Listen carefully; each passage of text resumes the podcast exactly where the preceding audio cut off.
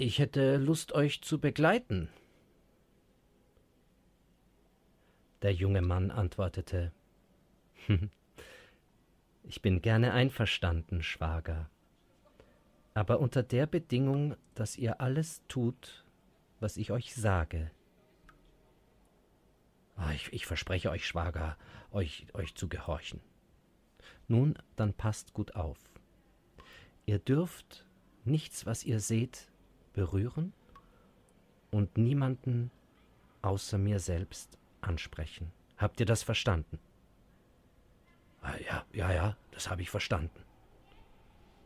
Gut, lasst uns gehen.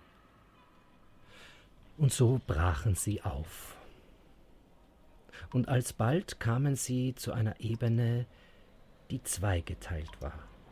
Die eine Seite war kahl und trocken, und die andere Seite war üppig, und da stand fettes, saftiges Gras.